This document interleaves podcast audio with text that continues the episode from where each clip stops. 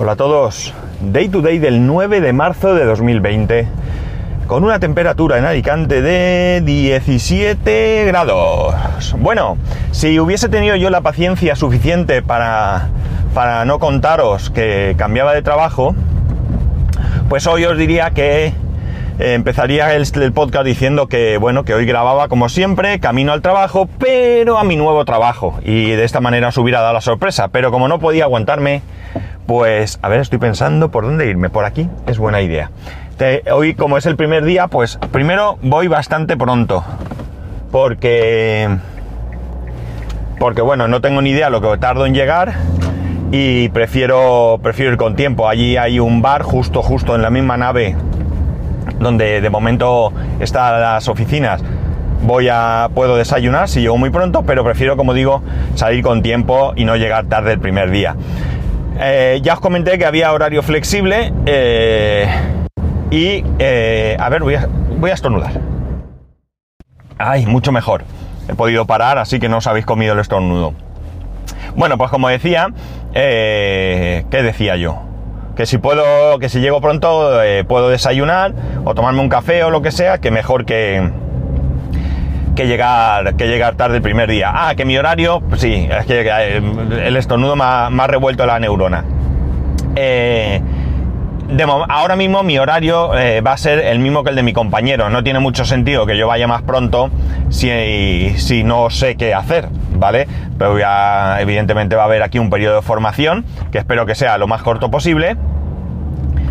Y bueno, pues una vez que ese periodo de formación se complete, pues ya podré ir más pronto si es menester, si así lo organizamos porque yo en el momento que deje a mi hijo en el colegio, mmm, yo ya me puedo ir. Y a mi hijo yo lo puedo dejar desde las ocho y media.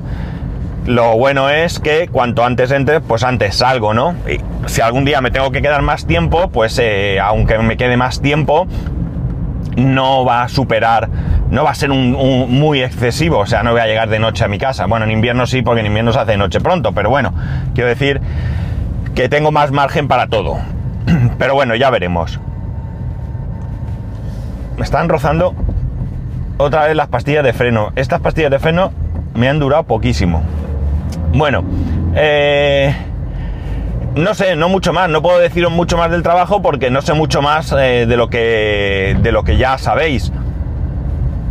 Sí que es verdad que el viernes me llamaron para, bueno, pues para hacerme una serie de preguntas porque hoy, creo que hoy, mandan un comunicado a todos los miembros de la empresa, en, estén en el país que estén, para, eh, bueno, pues para, una especie de presentación. Y bueno, pues me preguntaron incluso pues hobbies y todo eso, pues un poco para que te conozcan, ¿no? Aunque sea en la distancia, pues que tengan un poco una idea de que estás ahí. Me gusta, me gusta la idea. Me gusta la idea. Bien, no voy a hablar más de la nueva empresa. Eh, vamos a, a ver qué tal eh, y ya os cuento. A ver qué tal, no porque tenga dudas de que va a ser para bien, sino a ver qué novedades puedo contaros, ¿vale?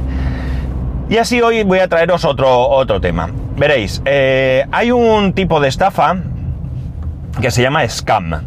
El scam no es otra estafa que ese típico correo que recibes diciendo que tu equipo está infectado, eh, que tienen que, o que tienes una vulnerabilidad o algo así, y que llames a un número de teléfono para que te solucionen el, problema. Previo pago de una cantidad, mmm, vamos a decir, pequeña de dinero, ¿no?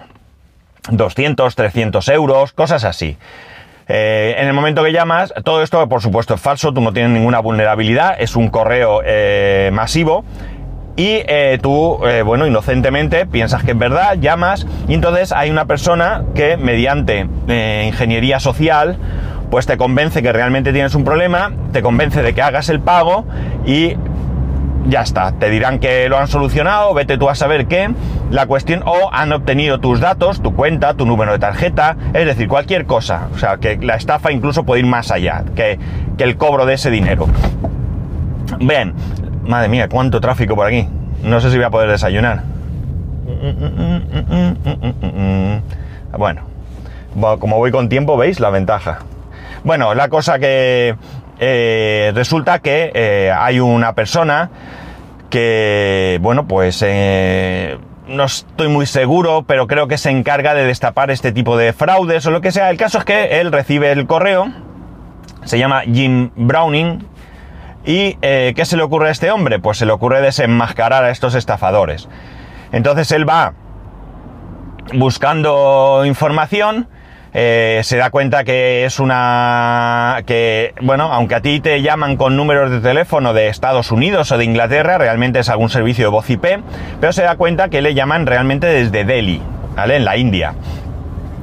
Entonces él pues llama y él hace también ingeniería social y va descubriendo cosas y entonces llega a acceder a, eh, a las cámaras, ¿eh? se entera que, que, allí tienen cámaras, cámaras de vigilancia, y entonces él, eh, bueno, pues se, se, es capaz de conectarse a esas cámaras, e incluso llega un momento en que es capaz de conectarse al ordenador de los, de los operadores, de los operadores estafadores, y eh, grabar, ver que las conversaciones que tienen las graban en unos ficheros y que él puede acceder, ¿vale? Todo esto, todo esto está documentado en un vídeo que está subido a YouTube y que os voy a poner el enlace en, el, en las notas del programa.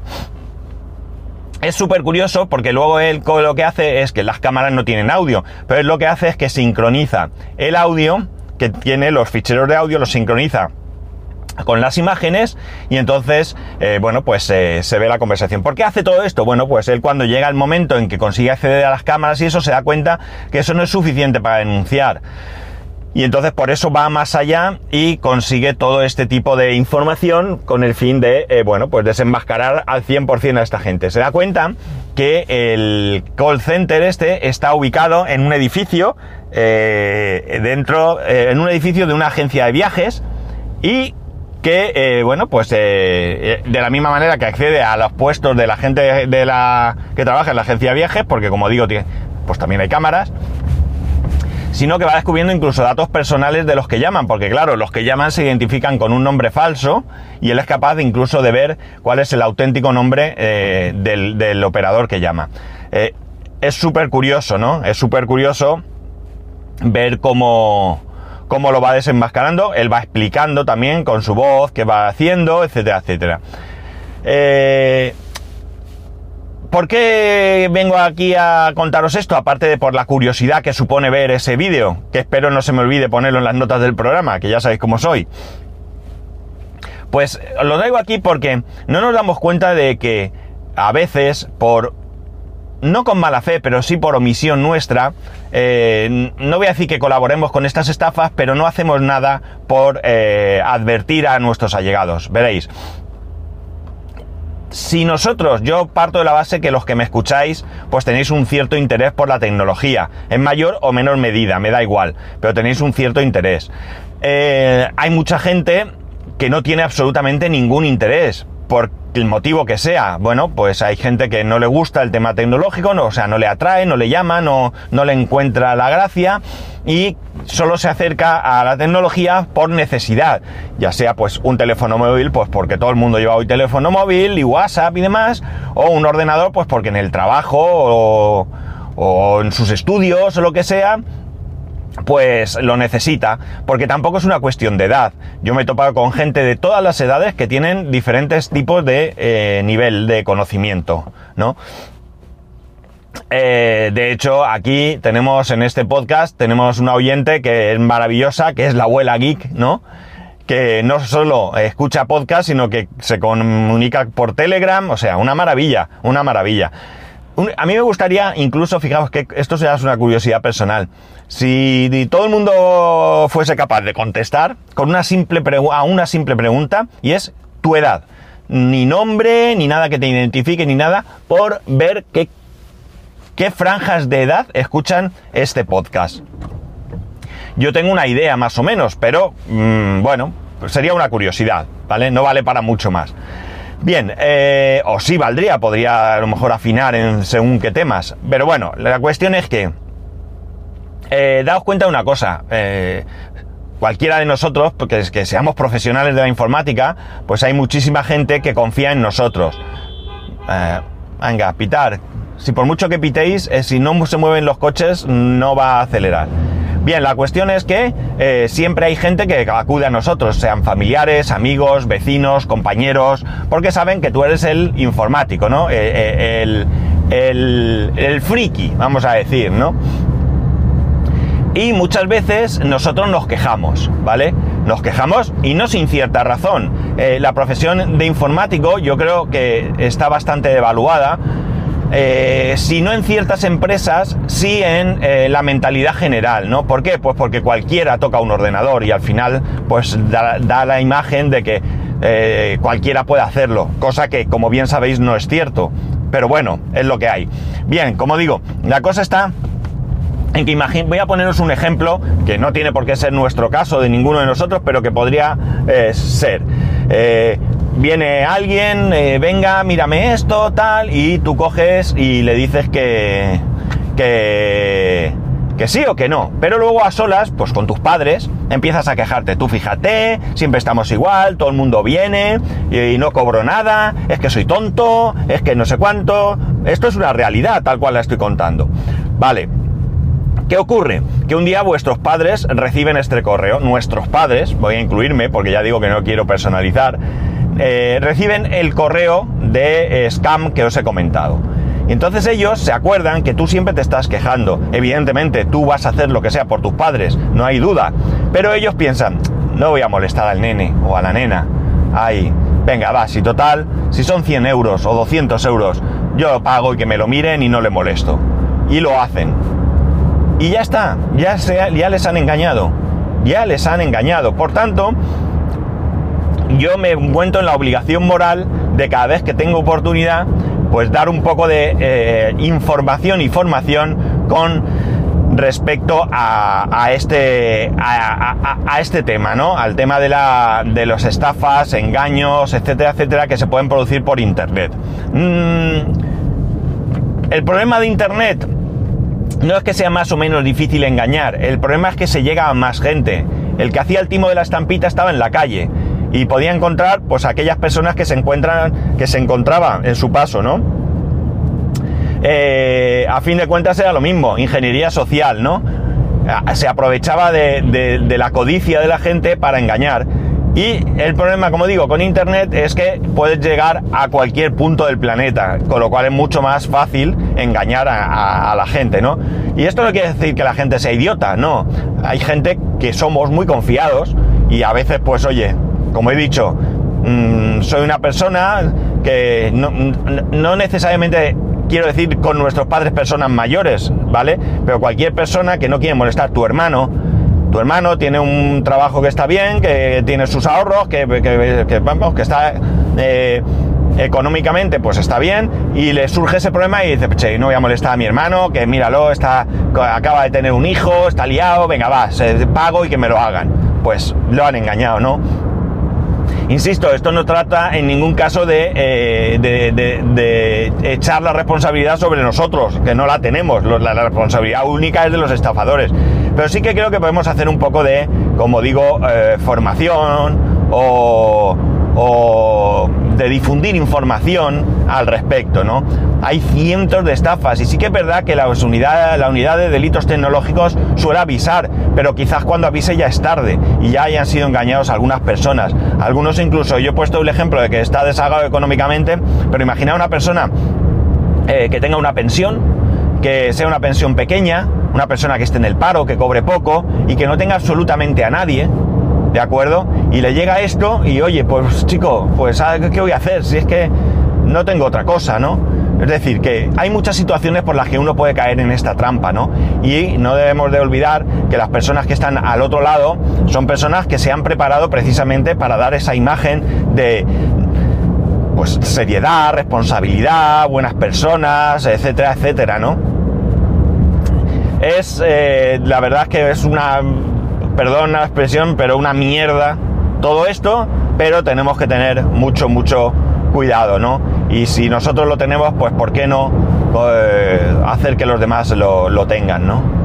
En cuanto al tema de, de que pienso que la profesión de informático está devaluada, siempre pongo el mismo ejemplo. Quizás me lo hayáis oído, porque esto es habitual en mis conversaciones al respecto. Eh, un amigo médico me decía que la profesión de médico estaba muy devaluada. Y yo le decía que, bueno, no sin, sin parte de razón, también es cierto que la de informático está mucho más devaluada. Y yo le pongo, yo le ponía este ejemplo, que como digo es el que pongo siempre. Imaginemos que yo voy, le decía a este, a este chico, eh, imaginemos que tú vienes a mi casa. No, perdón, a ver que, lo cuente bien, porque hace mucho que no lo cuento. Eh, sí, imaginemos que yo voy a su casa a cenar. Perdonar, es que se me ha ido la, cabeza.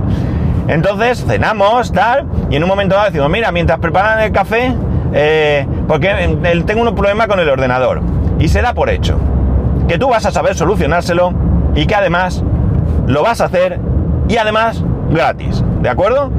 Aquí no hay ningún tipo de eh, duda al respecto. Si se da el caso contrario, mi amigo médico viene a mi casa, yo en ningún momento le digo, mira, mientras preparan el café, mírame una almorrana que tengo que me está haciendo polvo la vida. No, ¿verdad que no? no lo haces. Tú se lo dices, oye mira, tengo una almorrana. Y él te dirá, pásate el lunes por mi consulta y te lo miro. Luego te cobrará, no te cobrará, te cobrará más barato. Eso eh, es diferente. Pero tú das por hecho que tú tienes que ir a su consulta a que te miren.